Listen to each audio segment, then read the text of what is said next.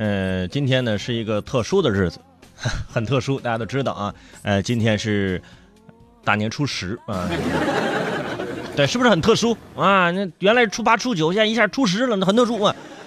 好像也没有别的什么了啊，我们就好好的呢，就把这一天啊当成普通的一天、平凡的一天过就可以了啊。什么情人节什么的，那不重要，是不是？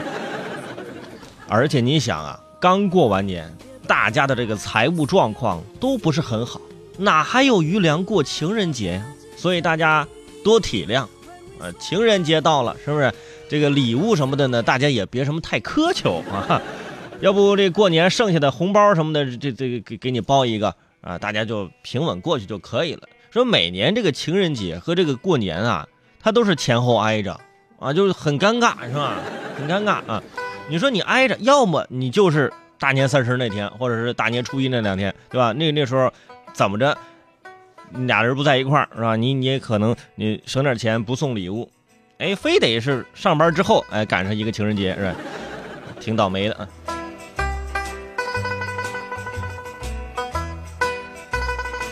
情人节到了啊，按照惯例呢，要讲一点关于这情情爱爱的东西，来符合一下这个主题，是不是？最近呢，就有组织对于呃大学生的恋爱观呢进行了一个调查，现在年轻人的恋爱观。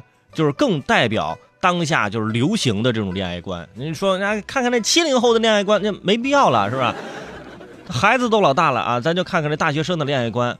呃，根据调查呢，有超过七成的大学生能够接受异地恋，俩人不在一块儿可以。哎呀，也有超过七成的大学生认为异地恋结局会失败。哎，超过七成大学生能接受异地恋啊，超过七成大学生认为异地恋结局会失败。你就是不认可异地恋吗？是不是？是不是同样的七成学生啊？而且他们认为缺乏沟通、缺乏信任、互相怀疑、长时间不见面啊，是异地恋分手的主要原因。呃，超过三成的这个年轻人认为啊，异地恋应该一个月见一次面。这个看你这异地恋是怎么异地了。如果说是吧，我在厦门，你在乌鲁木齐，好家伙，一个月见一次面啊，路上就花三天，是不是？这有点够呛啊！你一个月挣的钱还不够你来回路费呢。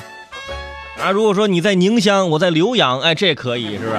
一个星期见一回都没没关系啊。俩人约在长沙是吧？超过七成大学生接受异地恋，超过七成大学生又认为结局会失败，就说明其中有一部分的人呐，是一边接受异地恋，一边又觉得会分开。哎，我觉得这不是大学生有多洒脱，而是对于校园情侣们来说。寒假说长不长，说短不短，可异地一个月啊啊，也是异地呀，是不是？寒假这一个月，那也是异地恋一个月啊。一个寒假没见，何止是隔了三秋啊啊！过了春节，那等于过了一年呢，是不是？特别难熬啊。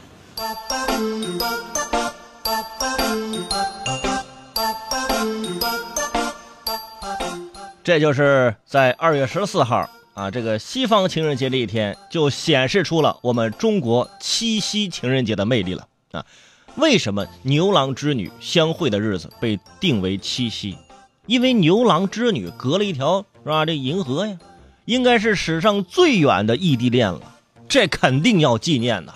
人家异地恋这么多年都没分手，这就是爱情的标杆呐，这就是爱的模板呢，是吧？这肯定是要纪念的。也正因为异地恋的难处，所以，呃呃，连会说说呃各种的肉麻情话的琼瑶阿姨啊，都觉得很难过啊，只能让依萍在自己的日记本上写下啊，是吧？啊，舒缓走的第一天呢，想他想他；舒缓走第二天想他；舒缓走第三天想他想他想他，是吧？有完没完？是不是？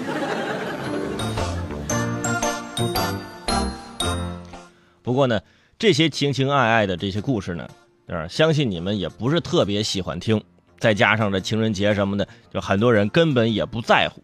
其实也没有什么太特别的嘛，人世间还有很多重要的事情等着我们。比如说啊，五天之后的正月十五，是二十六天之后的这植树节，啊，一百一十四天之后的这高考，对吧？和三百二十一天之后的这二零二零年，是吧？哎，你看，我都已经算了这么多重要的日子，都在提醒你二零一九年没剩多少天了，是不是？一月份已经结束，二月份也快过半了。你现在想想，是不是？你二零一九年你立下那些计划，是不是又来了？你。